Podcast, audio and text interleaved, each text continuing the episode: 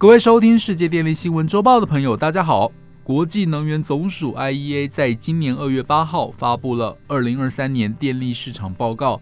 这份报告从二零二零年开始出版，至今已到了第四个年头。IEA 每年都会回顾去年的电力市场情势，并针对未来供需进行预测。我们先带大家回顾一下二零二二年的电力市场情势。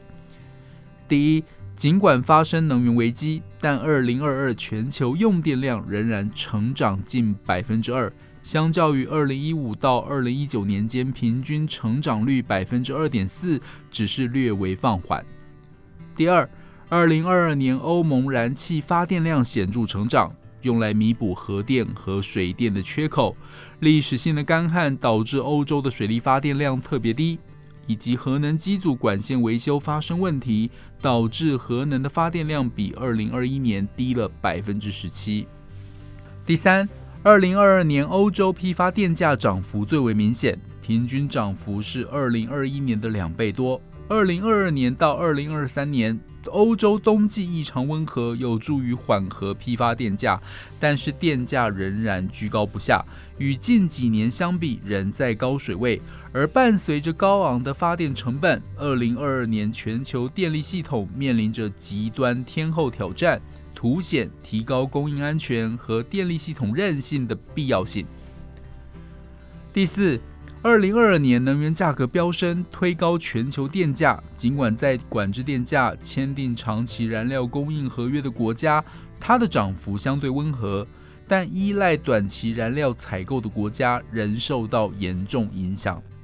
报告中除了回顾二零二二年电力市场的情势之外，也针对二零二五年之前的全球电力市场需求。供应和排放进行了平息和预测。以下我们针对该报告整理五大重点跟大家分享。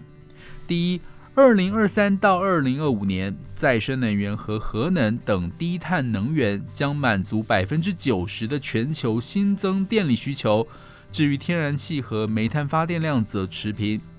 如果以地区来看，中国将占再生能源增长的百分之四十五以上，其次是欧盟占百分之十五，美国占百分之六。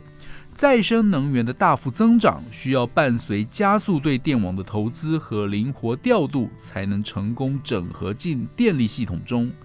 而核能的增加，则主要是预期法国的核电厂将完成定期维护，加上亚洲将有大量的新的核电厂开始运行。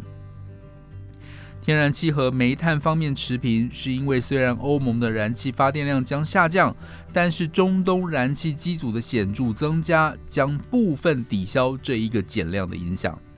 同样，欧洲和美洲的燃煤发电量下降，但亚太地区的增长将予以抵消。而中国因为占全球燃煤发电量的一半以上，它的发展仍将是很重要的关键因素。第二。二零二三到二零二五年，全球电力需求增长的百分之七十以上将来自中国、印度和东南亚。其中，拥有十四亿人口的中国将是主要的电力消耗国，在全球总用电量占比将从二零一五年的四分之一上升到三分之一，并超越欧盟、美国和印度的用电总和。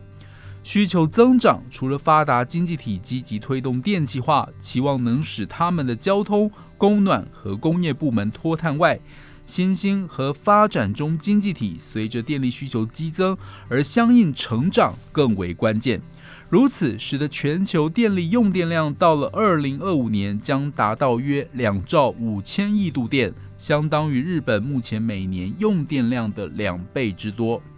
然而，值得注意的是，电力增长仍然存在着不确定性。例如，中国虽然最近放宽了严格的新冠疫情控管限制，但经济实质的成长力道仍然存在变数。第三，再生能源的强劲增长意味着它们在全球发电组合中的比例预计将从二零二二年的百分之二十九上升到二零二五年的百分之三十五，而燃煤和燃气发电的比例则将下降。因此，全球电力部门碳排放在二零二二年创下历史高点，直到二零二五年进入高原期后，未来几年全球发电的二氧化碳排放强度将继续下降。第四，能源危机促使全球重新考虑核电对于能源安全以及降低碳排放强度的贡献。